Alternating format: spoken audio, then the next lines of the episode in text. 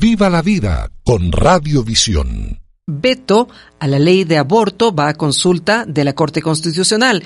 Saludamos a Rocío Rosero Garcés, socióloga e integrante de la Coalición Nacional de Mujeres. La moción fue aprobada con 75 votos. ¿Qué consecuencias con respecto a plazos legislativos tendrá esta decisión?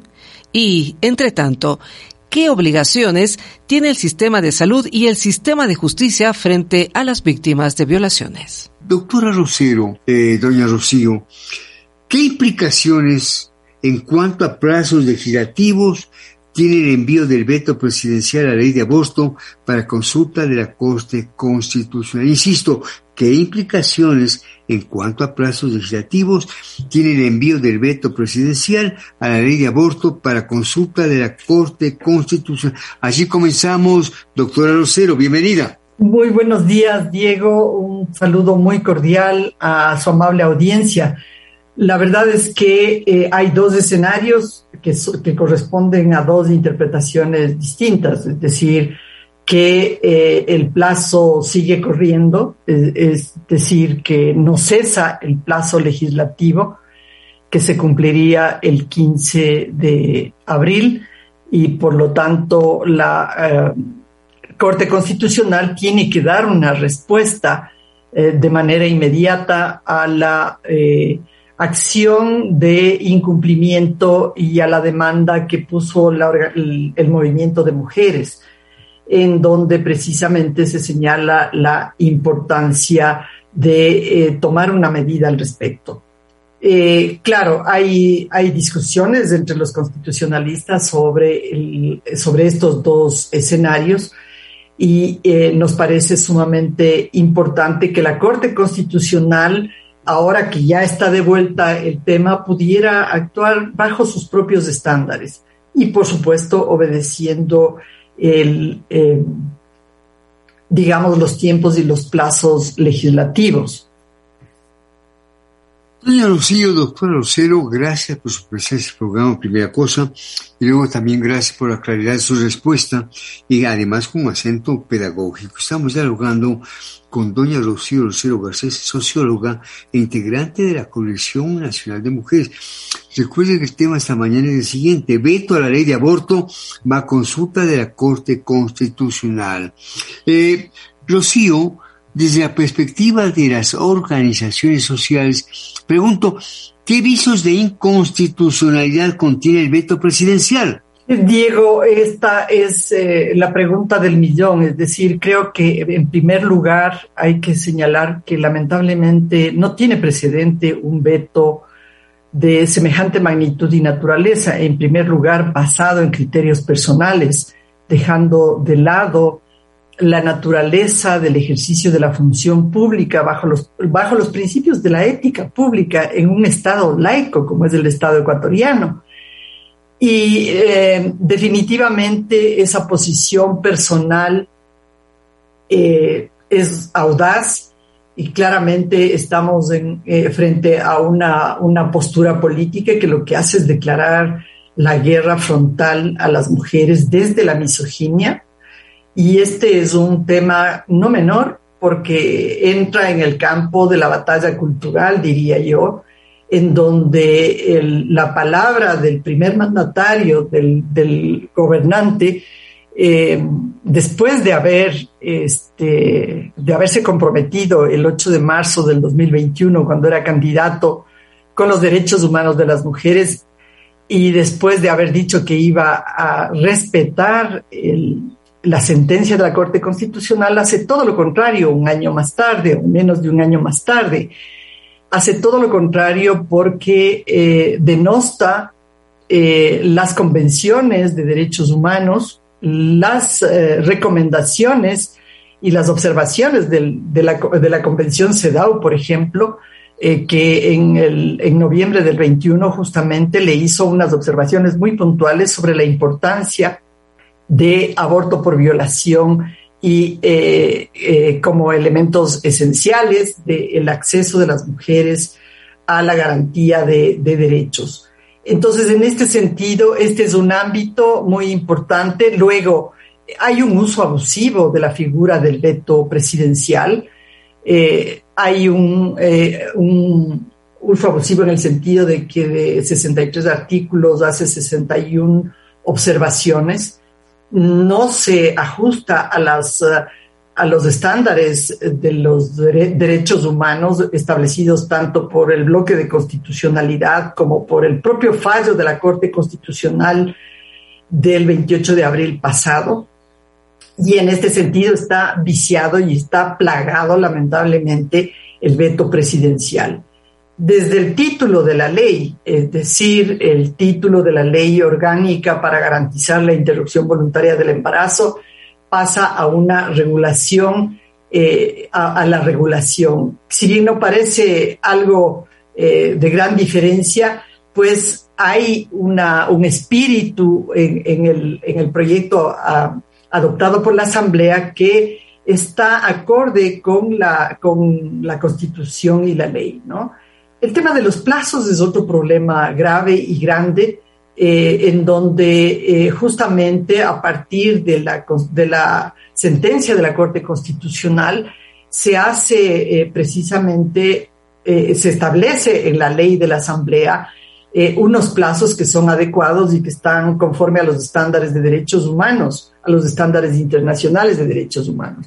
Sin embargo, y, digamos, lo que hace el presidente es incluso irse contra las normas y los protocolos que están vigentes actualmente, ¿no?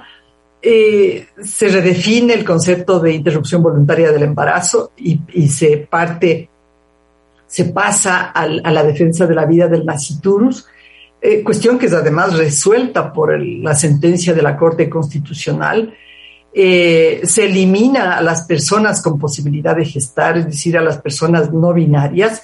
Este es un intento discriminatorio grave que obviamente está sostenido en su creencia religiosa, y pone unos requisitos eh, que son graves también en el sentido de que eh, el consentimiento informado de las víctimas ha sido eliminado y, se, se, establece la entrega de exámenes médicos, declaraciones juramentadas y denuncias que hacen prácticamente imposible, imposible el acceso de las niñas y mujeres eh, violadas y personas con posibilidad de gestar violadas, víctimas de este crimen execrable, hace imposible el acceso al, servicio.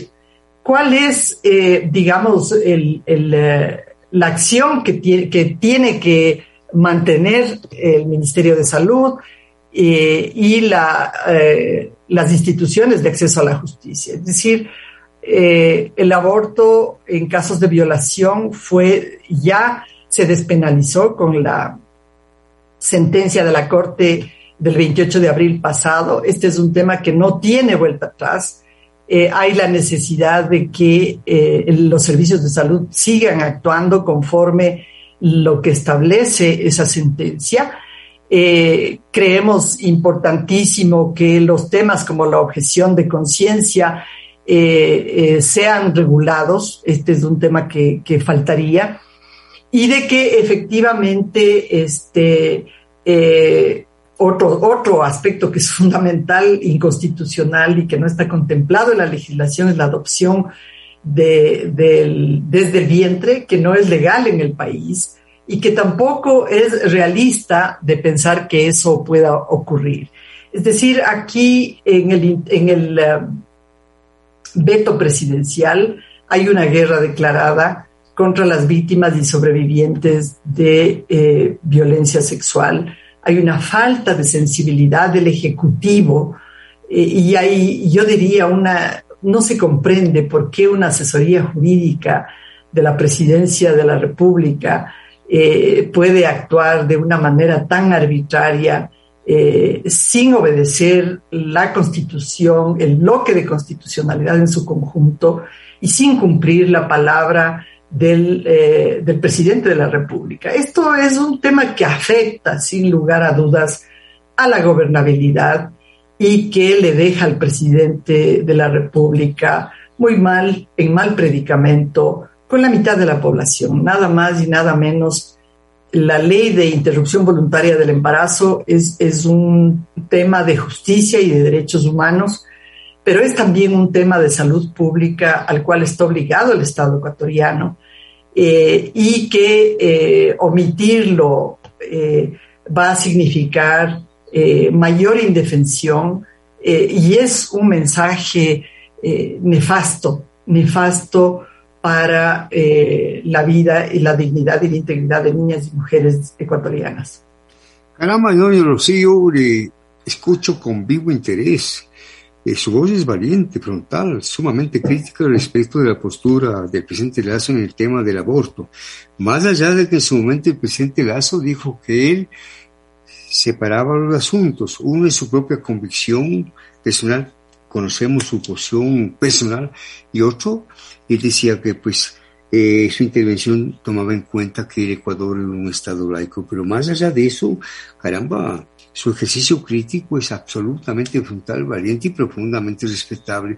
Un abrazo para Rocío. Muy buenos días, Rocío. El veto incluye la obligatoriedad de una denuncia para evidenciar que una mujer ha sido víctima de violación. ¿Por qué esto vulnera derechos? Michelle, buenos días. Excelente pregunta, definitivamente. Vulnera derechos porque revictimiza. El, el solo hecho de volver a preguntar, a reconstruir los hechos, significa que definitivamente la víctima está en una, en una que está en una situación eh, crítica, eh, digamos, acontecidos los hechos de, la violación, en una condición de salud física y mental. Eh, lo importante es que los servicios de salud le den la atención y la protección que se debe conforme a los estándares de derechos humanos. Por eso es que en el proyecto de ley se establecía eh, que los funcionarios, que los operadores del sistema de salud sean quienes a través del formulario pudieran efectivamente hacer esta, esta certificación, digamos, de hacer la denuncia a la Fiscalía General del Estado y no la víctima. Porque poner los requisitos a la víctima significa eh, ponerle a la víctima frente al sistema de salud, eh, no el sistema de salud como garante y protector de sus derechos, sino confrontar al sistema de salud eh, con la situación de la víctima, al igual que a la Fiscalía General del Estado. Es decir, en lugar de proteger a la víctima, lo que estos trámites harían es dificultar el acceso a la justicia. Pero por otro lado, requisitos como la declaración juramentada, la denuncia, eh, eh, pasan por instancias en las que la palabra de las víctimas es cuestionada, es denostada y esa revictimización va a ser mayor. El resultado va a ser, eh, digamos, un camino plagado de dificultades, plagado de obstáculos para que no sea posible el aborto. La ley, el veto, de veto presidencial obstaculiza eh, absolutamente todos los caminos para que pueda ocurrir eh, el aborto en casos de violación. Estamos escuchando con vivo interés y, claro, con preocupación, la voz de Rocío Rosero Garcés, socióloga e integrante de la Coalición Nacional de Mujeres. El tema esta mañana, veto a la ley de aborto, va a consulta de la Corte Constitucional. Gracias por abreviar las respuestas, Rocío. Un nuevo planteamiento. Eh, ¿Puedes recordar a nuestra audiencia por qué poner plazos mínimos para acceder a un aborto es muy complejo, tomando en cuenta las condiciones socioculturales de nuestro país, Rocío? Eh, es muy importante, Diego, volver sobre el tema de las 12 semanas y este falso llamamiento del veto presidencial al trato igualitario.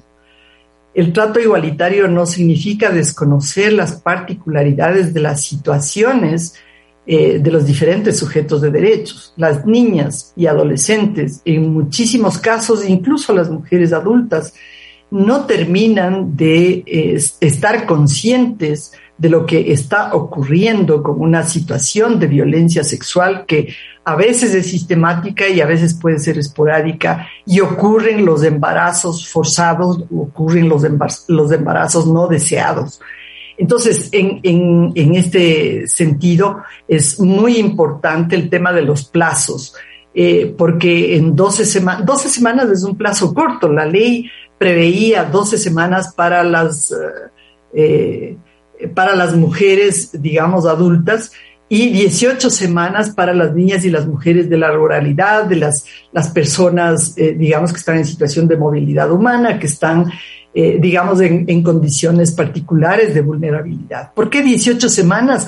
Porque efectivamente es un tiempo que permite a las víctimas eh, procesar y acudir a los, a los servicios de salud, a los servicios de atención en, en ese tiempo mayor. No es lo mismo vivir en la ciudad de Quito, Guayaquil o Cuenca y tener acceso a los servicios de salud de manera inmediata en cuestión de, horas eh, que vivir en la cuarta o quinta línea de frontera en la Amazonía ecuatoriana o eh, en los sectores de la, de la costa o de la propia sierra ecuatoriana, en donde las distancias a los servicios de salud eh, son grandes y en donde además habría que ver las coberturas de los servicios de salud sexual y reproductiva en todos los lugares del país. Todos estos elementos tienen que ser tomados en cuenta a la hora de legislar. No se puede hacer tabla rasa de eh, estas diferenciaciones necesarias en el trato como aspectos, como dimensiones importantísimas de la igualdad. El presidente se equivoca en esta puesta en una tabla rasa a todas las eh, niñas, adolescentes y mujeres eh, en condición de gestar. Eh, hacer tabla rasa de estas condiciones no es lo adecuado. Eso va contra la igualdad de oportunidades en el acceso al servicio de salud, en el acceso un aborto legal, seguro y gratuito en el sistema de salud. Rocío, ustedes ponen razones que deberían ser atendidas en su momento, ¿no? Ustedes ponen razones muy valideras, ¿no? Y Michelle tiene una nueva inquietud. Michelle. Rocío, entre la consulta de la Corte y el posible retorno del proyecto a la Asamblea, ¿cuántos meses pudiera pasar y qué ocurriría con las mujeres que opten por abortar durante este lapso? A ver, Michelle, eh, yo creo que vamos por partes. La primera es que la, la, Corte Constitucional tiene que resolver el tema de los plazos y tiene que resolver el tema de la ley. Lo ideal sería que la Corte Constitucional eh, resuelva y emita la ley, es decir, el trabajo realizado por la Defensoría del Pueblo y, y eh, por la Asamblea Nacional está hecho Quizás para nosotras, para el movimiento feminista y de mujeres de todo el país, los plazos en el, en el informe de segundo debate y en la ley que está actualmente, que fue aprobada por, el, por la Asamblea Nacional, no son los mejores, no es lo ideal, pero todavía es aceptable dentro de los estándares internacionales de derechos humanos de las mujeres. De manera que, eh, digamos, un escenario ideal sería que la propia Corte Constitucional apruebe ese, ese, ese cuerpo legal. Eh, y eh, lo otro, pues, que regrese a la Asamblea Nacional. evidentemente, esto significaría una un nuevo desgaste, diría yo. Tenemos una Asamblea que, si bien con 75 votos ratifica la, ley que, que aprobó, eh, esto no nos garantiza que en el nuevo tratamiento eh, pueda seguir ocurriendo de la misma manera, porque hay una fuerte presión desde el Ejecutivo eh, con todo tipo de negociaciones para conseguir los votos. Y esto es, es demasiado lamentable. Lo, lo, hemos visto no solo ahora, sino también en los periodos anteriores del propio aprobación del COIP en el 2014 y en el 2019, cuando entró la reforma eh, al Código Integral Penal, ocurrió exactamente lo mismo. Eh, nosotras abrigamos la esperanza de que la Corte Constitucional, eh, desde su propia jurisprudencia y con todos los antecedentes, pudiera resolverlo. Esto no significa que los servicios de salud tienen que aplicar ya los estándares que estableció la Corte en la sentencia del 28 de abril pasado y que ya lo ha estado haciendo. Los servicios de salud eh, eh, en eh, muchos lugares del país han, han, permitido el acceso, han posibilitado, diría yo, el acceso de niñas, adolescentes y mujeres a los servicios de aborto, de interrupción voluntaria del embarazo. En, en estos casos, de lo que tenemos registro, por lo menos hay eh, alrededor de 20 casos hasta hasta febrero, de, hasta la, estadística, la información que teníamos hasta esa fecha, ¿no? Eh, y, creemos que, bueno, el, sistema de salud tiene un gran reto eh, de seguir en, en, este proceso. Nosotras, obviamente, desde el movimiento feminista, desde el movimiento de mujeres, desde las organizaciones que en un proceso conjunto estamos eh, no solamente movilizadas frente a las instituciones eh, que están haciendo el trámite, en este caso la Corte Constitucional, la Asamblea Nacional, sino también frente al Ministerio de Salud y a los mecanismos de protección eh, de las víctimas de violencia a nivel local, a nivel del, territorio. Es decir, este no es un tema que espera este gran paréntesis que hacen las instituciones o este tiempo de trámite de las instituciones. Ese tiempo de trámite, no, en ese tiempo de trámite no cesan las violaciones y, tenemos que recordar que hay al menos 10 denuncias eh, diarias sobre delitos sexuales, que siete niñas menores de 14 años dan a luz cada día y ocho niñas menores de 14 años abortan de manera espontánea y natural y van en emergencia obstétrica a los hospitales. Es decir, los tiempos de la burocracia, los tiempos del trámite legislativo, del trámite en la Corte Constitucional, no eh, cambian la situación de la violencia sexual. Y esto es algo sobre lo cual también queremos llamar la atención con absoluta claridad. Eh, el tema de la violencia sexual es lo que está por detrás, es lo que está como un elemento eh, fundamental sobre el cual la sociedad, el Estado y toda la institucionalidad tiene que dar una respuesta ya. Doña Rocío, se nos quedan varias preguntas, pero ha habido mucho interés en la audiencia por su intervención. Agradecemos su presencia, su valentía y el fervor con que usted expresa sus convicciones muy respetables, le faltaba más. En Buenos Días de Visión, la doctora Rocío Rocío Garcés, socióloga integrante de la Coalición Nacional de Mujeres. Tema de esta mañana, ¿qué tema? Veto a la ley de aborto va a consulta a la Corte Constitucional. Doña Rocío, mil gracias, buenos días. Gracias, Diego, muy buenos días. Viva la vida con Radiovisión.